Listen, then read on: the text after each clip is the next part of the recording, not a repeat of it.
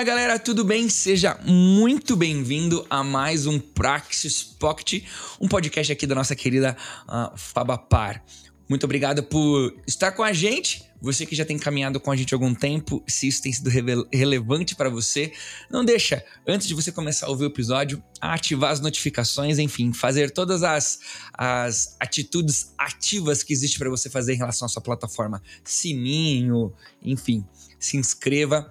E se isso tem sido relevante para você, compartilhe esse conteúdo com cada vez mais gente. Para você que está ouvindo a gente pela primeira vez, seja muito bem-vindo. Espero que você goste não só desse conteúdo, mas dos outros conteúdos também. Praxis Pocket, um conteúdo curto, objetivo uh, e também de muita qualidade. E eu quero apresentar aqui o nosso convidado dessa semana, que é. Felipe Sabadini, muito prazer. Muito prazer. Tiago Verselindo, meu amigo. É, é, me pegou de surpresa aqui. Tiagão. É a gente, a gente grava, pra galera que tá vendo, a gente grava junto os, os, episódios e daí a gente esquece e passa a dinâmica de que talvez você tá ouvindo a gente hoje, mas não ouviu ainda o primeiro podcast que o Felipe já gravou com a gente, né? Mas, mas se apresenta aí pra, pra quem tá ouvindo a gente falar a primeira vez. Que bom, tô bem feliz, tô bem aqui, tô, tô bem feliz, tô aqui com o meu amigo pastor professor Tiago Verselindo. O nome dele nesse podcast vai ser Verselindo, tá? Gente, meu nome é Felipe Sabadini, sou esposo da Jéssica, pai do Arthur, amo a minha família. Sou pastor aqui na PIB de Curitiba, faço gestão de projetos aqui, estou no LGPD como DPO aqui também e sou um dos pastores dessa igreja. Faço gestão de projetos, olha que assunto bacana que a gente está conversando, né? Lá também no Instituto Novas Histórias e no Balé magnificar, além de tratar isso como professor na Fabapar, nos cursos de AD e presencial. Então, gestão de projetos me trouxe para o tempo integral aqui no Ministério e esse assunto está indo para frente, está sendo muito bênção. Eu espero no, nesse vídeo de agora também poder ajudar você e o seu ministério. Conte, conte comigo, estou bem feliz de estar aqui. Legal. Pegando esse gancho aí que a gente deu sobre a, a, as nossas gravações, Uh, aconselho muito você uh, que está ouvindo a gente hoje. Uh, se você não ouviu o, o, primeiro podcast sobre gestão de projetos com o Sabadini, volta lá, porque certamente vai te ajudar, inclusive, a ter um contexto daquilo que nós vamos conversar nesse, nesse podcast agora. Ah, Para nossa conversa hoje, a gente vai tratar agora é, um pouquinho de voluntariado, voluntariado, cronograma na gestão do projeto, como lidar com esse ele voluntário, e daí a, as entregas, os prazos e tudo mais, como isso funciona. Aí ah, eu já vou puxar a sardinha que eu estou ficando um cara muito inteligente, porque eu já participei de um primeiro podcast, né? Porque, inclusive, a gestão de projetos, existe uma questão da gestão de projeto ministerial, que não é uma gestão de projeto qualquer. Tô, tô certo ou errado? Sabadinho. Meu amigo Thiago está certíssimo. Nós fazemos gestão de projetos, aí demos o nome aqui, ministeriais, né? Gestão de projetos ministeriais. É o projeto que está na tua igreja, é o projeto que está no teu ministério, é o projeto que está na tua convenção, no seu grupo, no seu teatro. São projetos que Deus tem nos chamado. E projeto não é entregue se não tem pessoas nenhum projeto, dentro e fora da igreja, principalmente aqui na igreja. E na nossa igreja, na sua igreja, no, no contexto ministerial, as pessoas são ministras, são servas de Deus, cumprindo a sua missão, trabalhando para o reino. O nome que se dá a isso de uma forma para que todos entendam, é voluntariado, certo? Pode ser um nome dado, não tem problema nenhum, mas nós gostamos de dar o nome de ministros. Mas eu quero falar aqui com você, então, é, desses ministros, desses voluntários. Primeira coisa, as pessoas. Elas sempre vão ser mais importantes que as coisas. E eu gosto de dizer, as pessoas são sempre mais importantes que o projeto e são mais importantes que os processos. Para um projeto ser entregue, precisa de pessoas. Para as pessoas trabalharem elas e servirem ao Senhor, precisam ser cuidados, precisam estar fazendo aquilo que Deus as chamou. No projeto ministerial, você vai ver adulto trabalhando com criança. Dificilmente, num contexto fora, você vai ver isso. Você vai ver homens, mulheres, você vai ver adolescentes, jovens, adultos e idosos, pessoas com muita experiência trabalhando com pessoas com baixa experiência, né? E nesse processo de aprendizado, de ensino, cada experiência é, vai aumentando o conhecimento e as pessoas vão diversificando o seu conhecimento. As pessoas vão estar inseridas na sua missão, no dom. Nós lembramos que Deus deu um dom para cada um e nós somos coparticipantes, o nosso conhecimento, a nossa experiência, a nossa missão, ela é compartilhada dentro do corpo de Cristo e nós vamos entregar projetos com essas pessoas. Como que o gerente de projeto vai entender o seu time, o seu grupo para fazer uma entrega no tempo combinado, entendeu? Com esforço que está, é, está previsto. É isso que a gente vai conversar a partir de agora. Lembra uma coisa: as pessoas são mais importantes que as coisas. Quero aqui fazer menção ao pastor Paulo Davi, ouvi aqui da Primeira Igreja Batista de Curitiba, ouvi essa mensagem dele pela primeira vez e continue e continuamos aí para frente. As pessoas são mais importantes que as coisas e as pessoas não são só o trabalho que elas fazem, elas são pessoas que carecem de pastoreio de cuidado. Como é que o, o, o a gestão de projeto ministerial vai lidar com essas pessoas que não são e nunca serão apenas recursos. É interessante como num, num, num ambiente uh, que não é ministerial, é, talvez essa verdade de que pessoas são mais importantes que as coisas perca um pouco de força. Não estou dizendo que todo mundo é maquiavélico e tal, que só quer não sei o quê.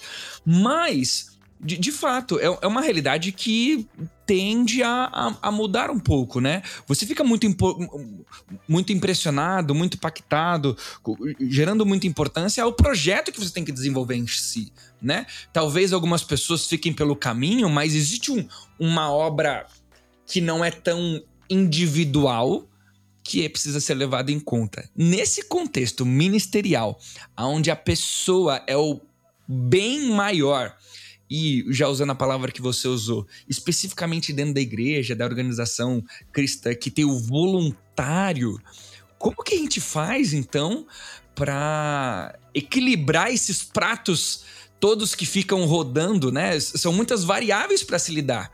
Muitas, muitas variáveis. Mas quais são duas premissas? Pessoas são mais importantes e os projetos precisam ser entregues. Então a gente precisa casar isso daí certo? Eu queria falar um pouquinho dos prazos com as pessoas e você vai ver que o prazo para ser dado certo, eu preciso conhecer a pessoa e também preciso conhecer um pouco do meu projeto. Vamos olhar para pessoas? Faz de conta que nós temos a missão de dar o prazo para o nosso, nosso projeto seja o prazo para uma tarefa, prazo para um grupo de tarefas ou até o prazo da entrega do projeto. Como que a gente vai fazer isso aí? Você precisa conhecer o comprometimento das pessoas. E o comprometimento pode ser vago, um, é, é, a gente ter uma resposta. Mas eu vou di dividir em dois temas que já fica muito mais fácil de mensurar. Então a gente vai ver o comprometimento das pessoas em relação à disposição em relação à disponibilidade, aí eu acho que já fica um pouquinho mais próximo para a gente entender. O que é disposição? A pessoa quer estar no projeto, a pessoa quer servir, ela respondeu sim ao chamado do Senhor de fazer parte da missão na sua igreja, onde quer que ela esteja. Ela está disposta, ela quer ajudar, ela quer servir. Para ela, no tempo que ela puder ter, ela vai servir ao Senhor com excelência, o melhor que ela pode, na condição que ela tem. Ela tem disposição para estar tá, é, servindo ao Senhor nesse projeto? Esse é um primeiro parâmetro. Um parâmetro que conversa diretamente com esse é a disponibilidade. Porque eu posso ter uma pessoa disposta, mas não disponível. Por que, que não está disponível? Pode estar tá viajando, pode ter se mudado, ela pode estar tá com trabalho e estudando à noite. Tem muita gente, eu fui assim, aposto que o Thiago também foi, em tempo da sua vida de trabalhar de manhã e de tarde e estudar à noite. Como que é a disponibilidade de uma pessoa que passa o dia todo é, é, é fora de casa, ainda tem a família para cuidar, a família para ser cuidada?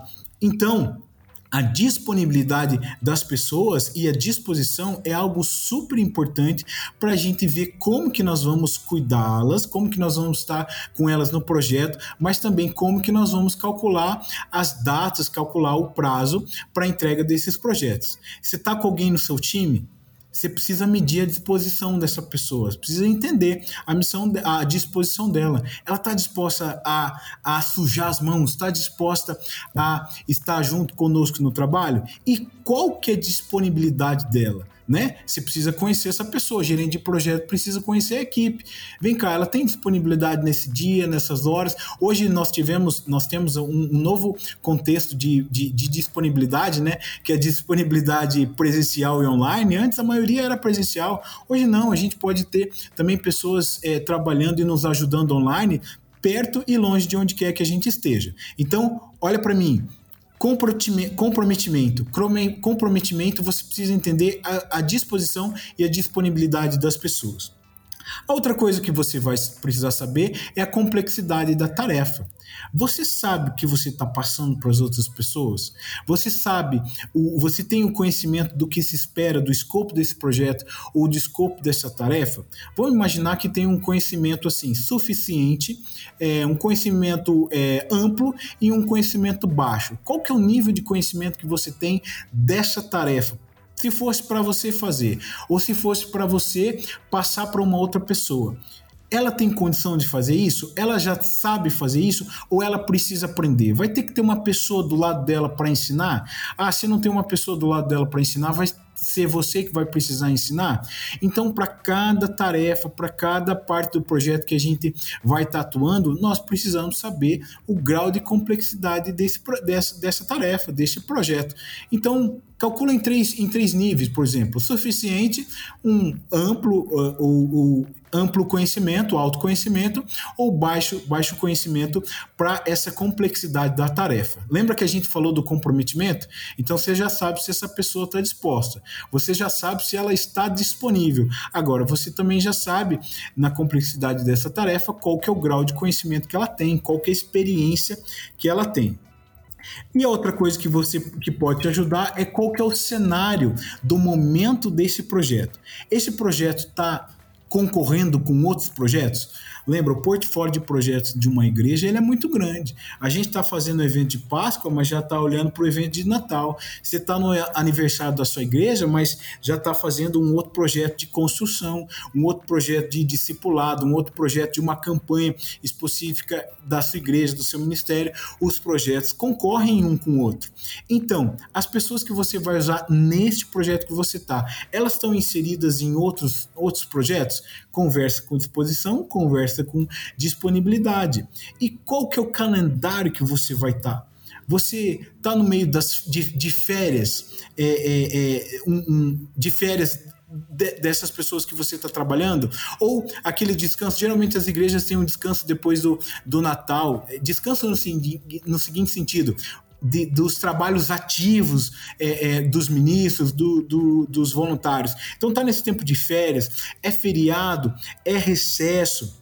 Como é que está essa pessoa dentro do calendário e dentro da concorrência com outros projetos? Quando você sabe do comprometimento dela, disposição, disponibilidade, quando você sabe o, a complexidade da tarefa e o grau de conhecimento que essa tarefa, esse projeto exige, aliado à concorrência com outros projetos, você tem muitas chances de acertar nas datas, acertar nos prazos que você vai cumprir com os com o seu projeto. Por quê? Porque esse projeto precisa ser entregue e ele precisa ser entregue por pessoas e você vai entender as pessoas que vão, vão estar junto de você. O gerente de projeto, o líder de projeto, o pastor de projeto, a pessoa que está cuidando do projeto precisa conhecer o time, precisa conhecer o escopo do projeto para dimensionar o que precisa ser entregue. Agora deixa eu fazer uma pergunta para você. Imagina você não conhecendo o time não conhecendo a disposição das pessoas, nem a disponibilidade deles, ou tendo uma dificuldade para ent entender o que precisa ser entregue nesse projeto. Muito provavelmente esse projeto não vai ter uma data de entrega não vai ter é, um cronograma de entrega. Muitas vezes esse projeto vai ter retrabalho, muitas, muitas coisas que eram para ser feitas não vão ser feitas, outras vão ser re repetidas. O esforço, o, o escopo do projeto ele pode ser ele pode ser perdido. Então, o gerente do projeto, o líder de projeto, o pastor de projeto, ele precisa entender conhecer o time por completo e conhecer o escopo do projeto para poder caminhar nesse cronograma de uma forma mais planejada possível.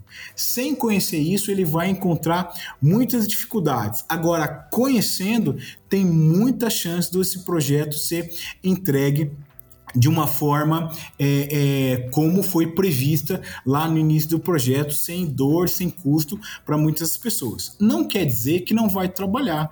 E trabalhar é muito importante, nós vamos entregar. Não quer dizer que vai ser fácil, mas vai estar muito mais mensurável. Agora imagine uma coisa difícil e de difícil mensuração ela se torna mais difícil ainda. Eu prefiro trabalhar numa, numa atividade de grande complexidade, mas ela está sendo mensurada, ela, ela vai ter um destino correto para a sua entrega. Então, é esse trabalho que a gente conversa quando a gente vai dar um cronograma, vai calcular o prazo de uma tarefa ou até de um, de um, de um projeto. Lembra de quem está junto com você, qual que é o comprometimento que ela tem? Aí você vai ver a disposição e a disponibilidade. A tarefa que vai ser feita, ela tem uma complexidade. Então, qual que é o grau de conhecimento de quem vai fazer? E qual que é o cenário do teu projeto, o cenário da tua igreja, o cenário do teu país? Está concorrendo com outras coisas? Como é que está esse calendário? Coloca tudo isso dentro do teu sistema de gestão, dentro da tua folha de papel, dentro daquele ambiente que você trabalha, pede a Deus sabedoria que Deus vai dar as respostas. Nos projetos ministeriais, essas coisas podem ser um tanto quanto incertas, mas nós caminhamos em oração pedindo ao Senhor auxílio e ele vai dar as respostas que nós precisamos. Isso sempre acontece, mas só que depois também de muito trabalho e de conhecimento das coisas que precisam ser feitas. Vai trabalhar com gente? Pensa nas pessoas entenda o projeto, que daí você vai estar tá caminhando aí para uma boa entrega, sem dúvida nenhuma. Nós somos prova disso, eu sou prova disso, da aplicação dessas técnicas aliada a, a, a nosso discernimento aqui Deus está fazendo é, em nossa vida e principalmente nesse projeto da sua igreja. Duas grandes questões assim vou tentar separá-las nas duas áreas que você falou, né? Primeiro na disponibilidade e disposição, e daí depois ali na na capacidade, na habilidade ali com relação ao que era a tarefa, né? A primeira questão é a seguinte: é, queria que você falasse um pouquinho dessa relação que existe entre o gestor do projeto, o pastor, e o voluntário quando as expectativas não ficam alinhadas. Então, por exemplo, uh, ou o pastor se torna alguém, ou, o gestor, alguém que não entende a disponibilidade de disposição e fica sendo um, uma pessoa meio uh, não sei a palavra, né? Mas brava, né? Que, que vai para cima, que, que não entende o cenário do voluntário, né? Ou o voluntário, ele também só, só manda mal mesmo e, e, e disse que tinha uma disponibilidade, mas não tinha. Como cuidar um pouquinho?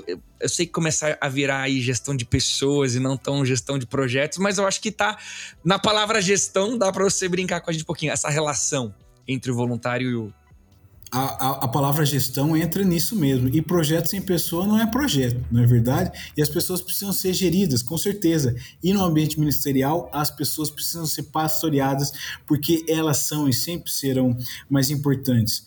Eu, eu poderia te responder com uma palavra, mas eu vou usar essa palavra como gatilho, né? No, na gestão de projetos, né? Como os triggers. Transparência. Transparência do lado de cá e transparência do lado de lá eu, enquanto gerente de projeto, eu preciso saber a complexidade do projeto e o que, que dele se exige. Porque ele vai precisar ser entregue, ele tem um fim. Não é só para dizer tá feito. Não. Tá feito porque precisa, tá feito porque Deus pediu, tá feito porque a necessidade da igreja é o caminho para onde a igreja está indo. Então, eu conhecendo o escopo do projeto, eu sei do que dele se exige e eu preciso conhecer as pessoas também. As pessoas do lado de lá precisam ser transparentes quanto eu eh, como eu sou transparente para saber do que se exige da disponibilidade. Começando pela disponibilidade. Ó oh, pastor, ó oh, meu líder, ó oh, meu irmão, eu não estou podendo muito ajudar esse mês. No outro mês eu tenho condição, mas nesse mês eu não tenho. Você consegue entender? O seguinte, o que, que eu posso fazer em um dia? Ah, o que, que você tem é, tarefas do meu conhecimento que eu posso fazer em pouco tempo?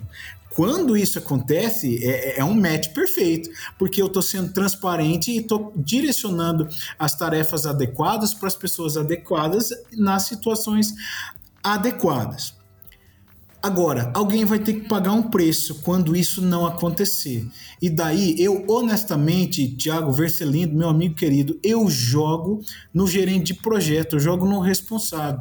Eu penso o seguinte: se não está nada direcionado, está tudo direcionado para mim.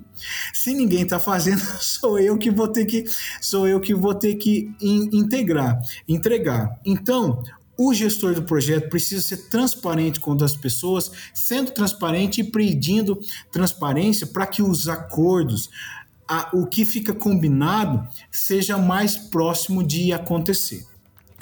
Pode acontecer que vai ter mudanças nesse combinado. Então a transparência não pode mudar, ela tem que continuar o suficiente para falar assim, pastor, não dá mais. O pastor, o contrário, eu tenho agora mais disponibilidade. Poxa, eu esperava não poder nesse dia, agora eu posso posso agora. Então, a transparência eu acho que vai permear todas essas decisões, com certeza. Mas o líder precisa saber que, como ele está tocando, ele é o responsável.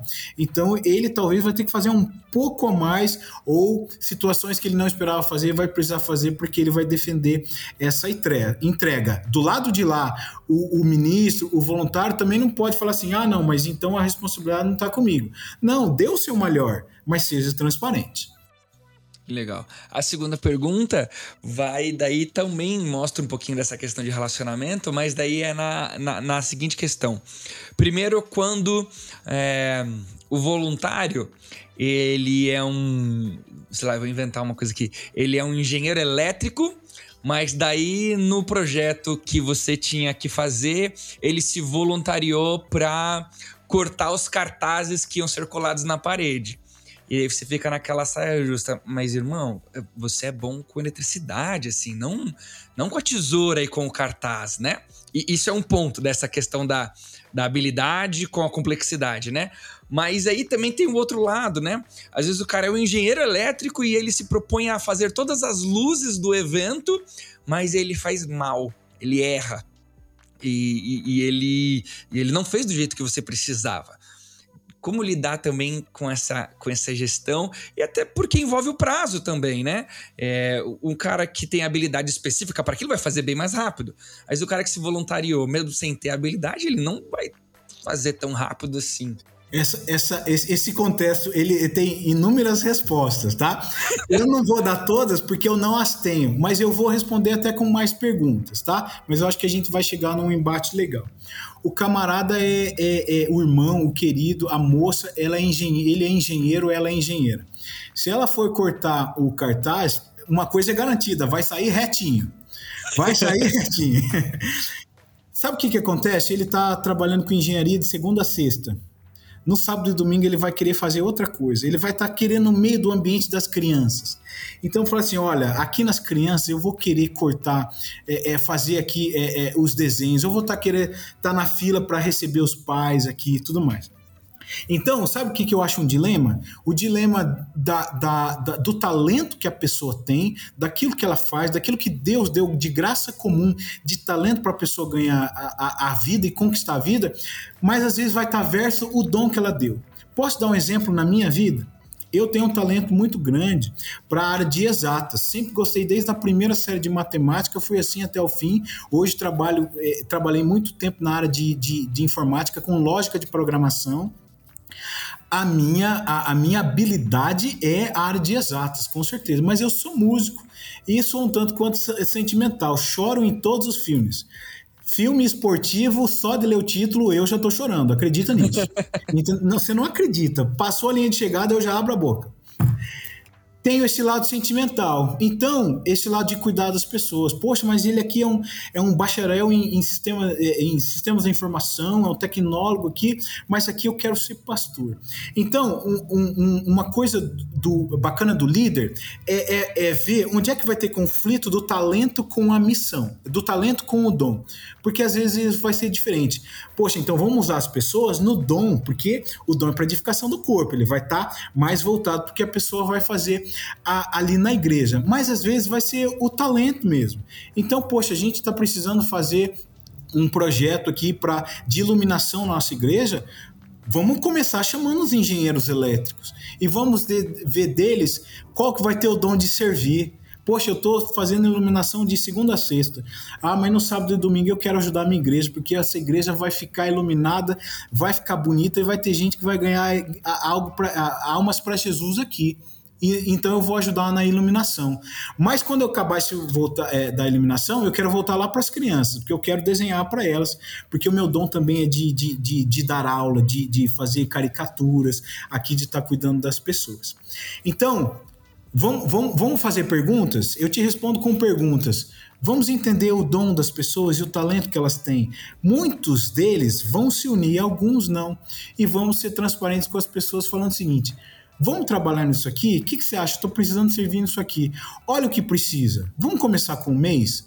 Vamos para o terceiro mês? Vamos para o quinto mês? Numa relação de comunhão do líder com a pessoa, essas perguntas vão ser respondidas, mas a médio prazo. Talvez numa pergunta ali na hora, vai ter resposta para o dom e para o talento da pessoa. Mas com o tempo vai ter comunhão e ambos vão servir. Tanto voluntário, ministro, quanto você, líder, está servindo. Eu acho que eu não te respondi o que você queria, mas, mas eu, faz, faz sentido aí para nossa conversa.